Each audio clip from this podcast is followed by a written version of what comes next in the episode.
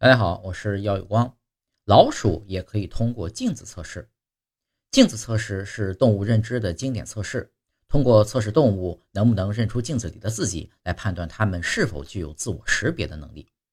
在一项新研究里，研究者在黑色小鼠的头上涂上白墨水，结果相比于没有白色标记的小鼠，白墨水小鼠会花更多时间在镜子前梳理自己的头部，试图抹掉头上的白墨水。这说明他们明白。镜子里那个被白墨水染了头顶的小鼠就是自己，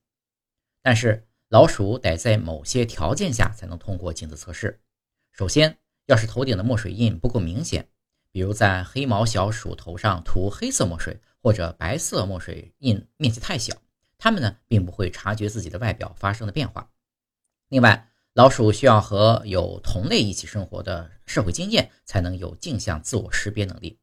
如果它们断奶后就不跟同类生活在一起，或者一只黑毛小鼠生活在一群白毛小鼠中，它们并不能认出镜子里的自己。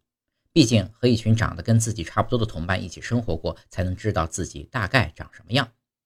通过进一步的研究，科学家发现，每当小老鼠认出了镜子中的自己，它们海马体的一些神经元就会被激活，这些神经元负责小鼠的自我识别。一旦科学家们让它们失去功能，小鼠就认不出镜子里的自己了，也不会做出清理墨水印的动作。